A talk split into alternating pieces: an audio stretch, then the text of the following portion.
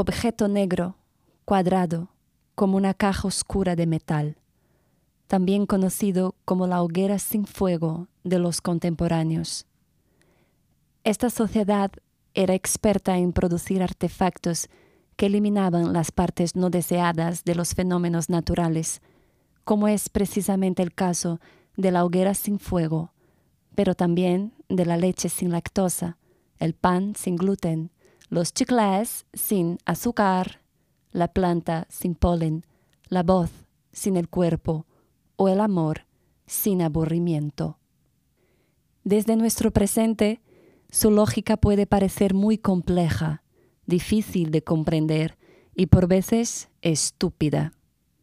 Pero preferimos llamarles sociedad fascinante, porque de verdad lo eran.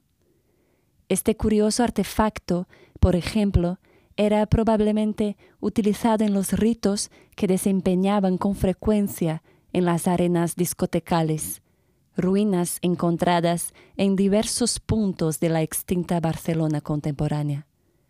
No se sabe si trataba de un rito religioso o de puro ocio, pero seguramente estaba relacionado a la transmutación y a la celebración de la finitud reunidos en círculos cuadrados en donde tenían la hoguera sin fuego como centro, animados por ruidos sintetizados y luces parpadeantes, alterando sus conciencias con sustancias químicas, los contemporáneos movían sus cuerpos de manera sincronizada, olvidaban el caos de la ciudad y celebraban el sinsentido de sus vidas en proceso de acelerada e ineludible extinción.